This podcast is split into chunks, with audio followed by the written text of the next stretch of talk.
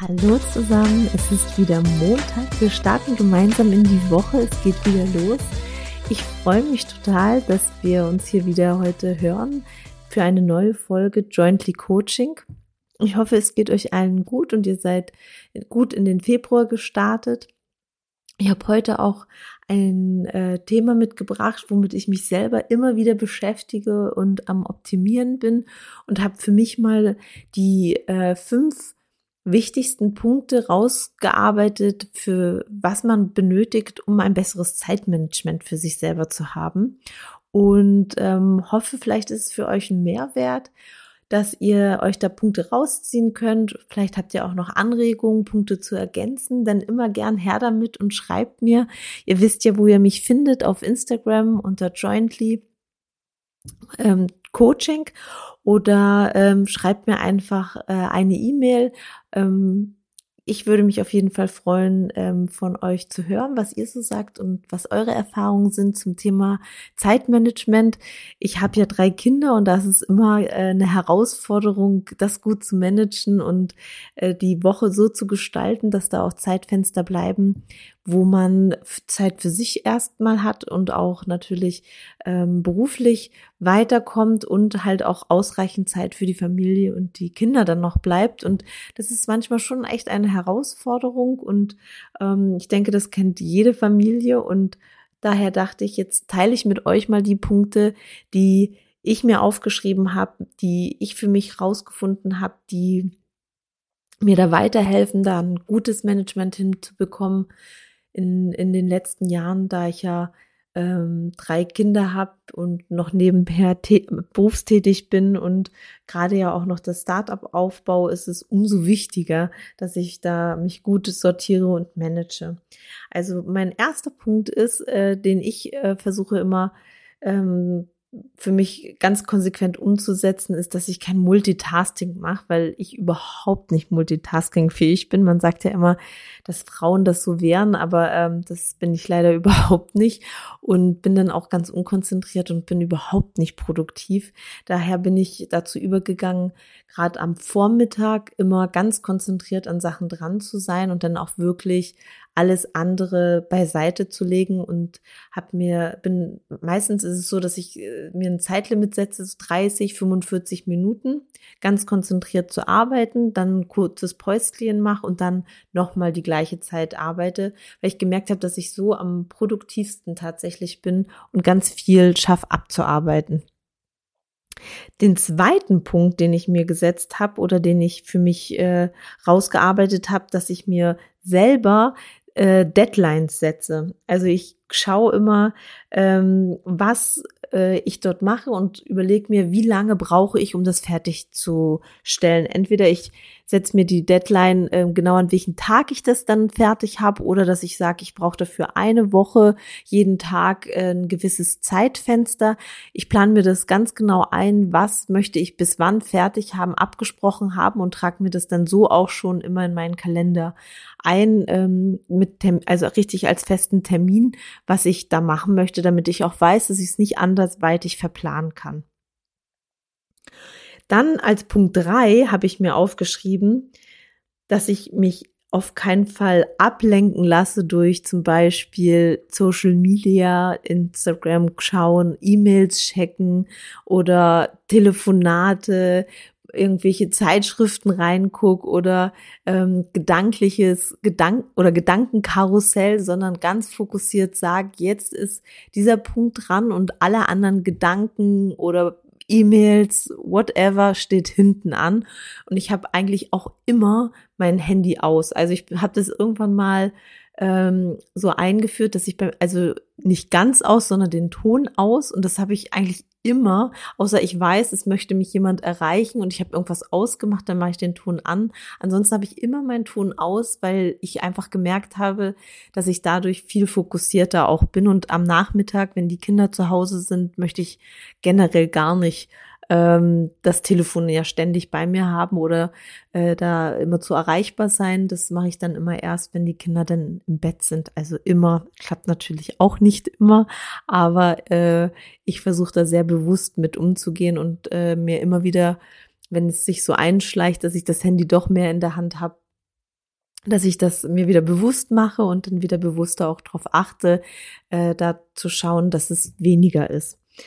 Dann habe ich als ähm, vierten Punkt, dass ich hingeschrieben habe, dass ich mir genug Zeit nehme. Ich bin nämlich immer jemand, der sich alles sehr eng strickt und äh, oft vergisst, dass es ja dazwischen zum Beispiel auch noch Fahrtwege gibt, äh, die ich habe oder ähm, Sachen, die sonst zwischendurch noch erledigt werden müssen und steckt mir dann so ein Termin nach dem anderen, weil ich immer denke, dann ähm, kann ich, bin ich besonders produktiv und kann viel abarbeiten, bin dadurch aber dann total gestresst, weil ich von einem Punkt zum nächsten hetze, um das schnell zu erledigen und bin dann äh, eher so, dass ich dann viel gestresster bin und äh, versuche da immer wirklich zu schauen, dass ich mir genug Puffer für, für meine Sachen. Also wenn ich jetzt einen Termin habe bei irgendjemanden und ähm, bei, habe dann an, zum Beispiel jetzt am Freitag hatte ich zwei Termine, da waren die Ortschaften so 25 Minuten auseinander, dass ich dann wirklich dazwischen mir fast eine Stunde äh, blocke, damit ich einfach auch den, den erstens den Fahrtweg ganz entspannt habe und zweitens, dass wenn man doch länger spricht und sich irgendwas verschiebt, dass ich da nicht total in Stress komme.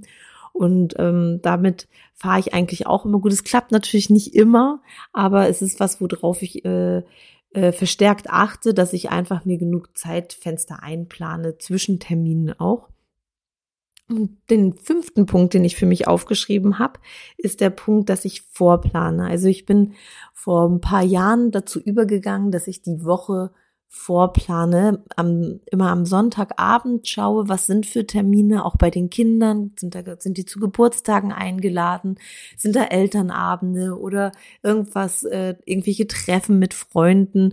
Und äh, schaue ganz genau, wie kann ich das planen und das dann auch direkt äh, absprechen kann mit meinem Mann, wer macht welche Termine, wer übernimmt was, damit ich weiß, an welchen Tagen oder Abenden habe ich dann Zeit für meine äh, Themen oder Treffen, die ich haben möchte mit Freunden und am Vormittag genau gleich, dass ich schaue nach den Terminen immer schon am Sonntag, damit ich einfach auch äh, ein bisschen noch im Kopf behalte, was ich eigentlich alles, äh, was liegt die Woche alles an oder sind irgendwelche Sachen, wo ich noch was organisieren muss davor, damit ich einfach da auch nicht so in Stress komme. Das klappt natürlich auch nicht immer gleich, dass wenn ein Kind krank wird oder ich selber krank werde oder irgendwas außer der Reihe ganz spontan passiert, dann kann auch einiges wieder durcheinander geschleudert werden. Aber ich versuche eigentlich schon immer zu schauen, dass ich einfach mir vorab schon so ein bisschen einen Plan mache, um zu gucken, ähm, wann was ist, damit ich da einfach nicht so in, in Stress komme und auch diese Absprachen mit mit ähm, meinem Mann dann so treffen kann, damit auch er weiß, welche Termine äh, kann kann er für sich blocken. Wir haben da zum Beispiel auch beide einen Kalender, wo wir beide darauf zugreifen können, wo wir uns direkt Termine auch eintragen, auch wenn wir was mit Freunden ausmachen, wo wir uns gemeinsam treffen können, äh, dass wir das gleich in unserem gemeinschaftlichen Kalender eintragen. Das ist, äh, seitdem wir das haben, ist es eine super Erleichterung, weil früher war es oft so, dass wir uns parallel verabredet haben mit unterschiedlichen unterschiedlichen Leuten und dann immer absagen mussten und es war einfach nur ärgerlich für alle Beteiligten. Und ähm, da ist es auch ganz geschickt, äh, dass man auch Termine, die man beruflich hat, äh, abgleichen kann, dass wenn der eine dabei sein muss, da wir ja auch ein Unternehmen zusammen haben, wo wir arbeiten, wo viele Termine auch manchmal sich überschneiden, wo wir gemeinsam hin müssen dass wir da einfach äh, die Termine uns gegenseitig auch eintragen können. Also als äh, äh, Familie, wo zwei berufstätig sind, ist es das Beste, wenn man so einen Gemeinschaftskalender hat online. Ähm, ich finde, da kann man sich so viel besser strukturieren und äh, äh, Themen einplanen. Genau, das sind so die Punkte, die ich versuche zu berücksichtigen als Mama, die äh, selbstständig ist und arbeit, äh, arbeitet. Und äh, ich denke, dass jeder, der berufstätig ist und ähm, Kinder hat oder auch so berufstätig ohne Kinder ist, ja auch so viele Termine hat und äh, ein gutes Zeitmanagement einfach total wichtig ist, einfach um nicht so in den Stress auch zu kommen, weil Stress äh, entsteht ja meist dadurch, dass es ein Mangel an Zeit ist, die man hat, um Themen abzuarbeiten. Und äh, das lässt sich eigentlich ganz gut äh, vermeiden, indem man einfach für sich schaut, was brauche ich denn, um nicht in Stress zu kommen? Und das ist meistens einfach ein bisschen mehr Zeit. Was natürlich auch wichtig ist, dass man, wenn man so Projekte hat, dass man auch immer schaut, dass man jetzt nicht sagt, ich will das perfekt fertigstellen. Ich habe in den letzten Jahren ganz stark gemerkt, dass es nicht perfekt sein muss. Jetzt zum Beispiel auch mit meiner Selbstständigkeit ist nicht, es muss nicht perfekt sein, um loszugehen. Und ähm, ich habe gemerkt, dass man ganz viel einfach beim Tun auch lernt. Man fängt einfach an mit ne, in, an einem Punkt, wo man sagt, okay, damit kann ich jetzt rausgehen und dann lernt man ja auch peu à peu dazu.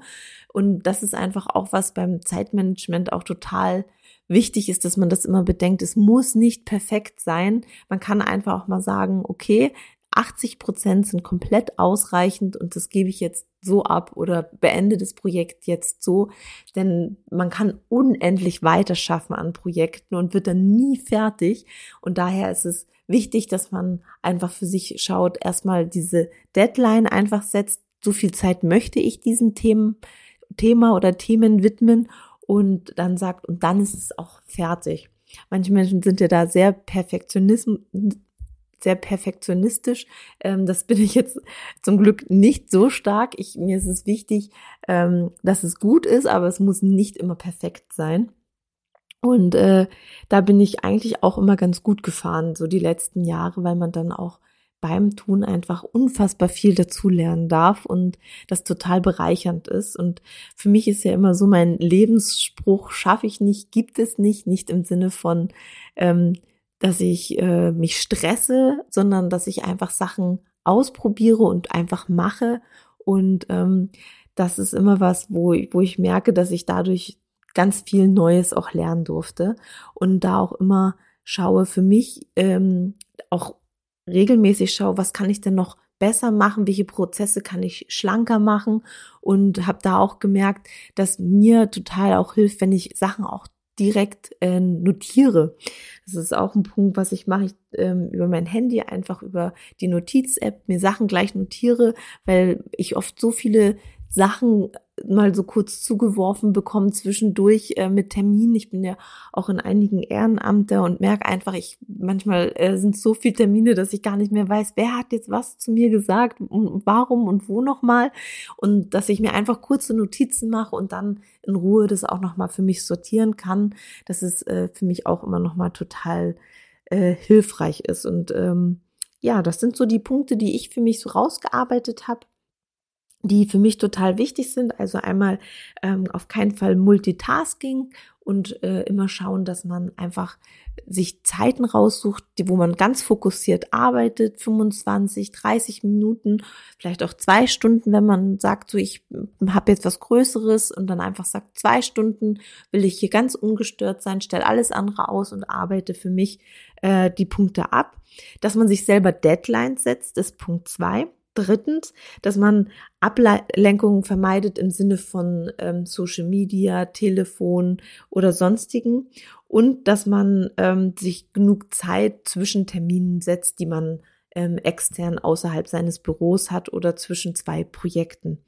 Und dann äh, der letzte Punkt, den ich euch gerade ähm, erzählt habe, ist einfach, dass man sich ausreichend ähm, schon vororganisiert und die Woche vorplant. Damit fahre ich immer ganz gut und ähm, denke, das sind schon mal fünf gute Ansätze, womit man ein besseres Zeitmanagement äh, hinbekommen kann ja, ich würde mich freuen, wenn ihr mir hier zu ein Feedback da lasst zu der Folge. Besucht mich auch gerne auf meinem Instagram-Kanal Jointly Coaching und ansonsten wünsche ich euch eine ganz, ganz schöne Woche. Bis hoffentlich nächste Woche Montag. Liebe Grüße, Sandra.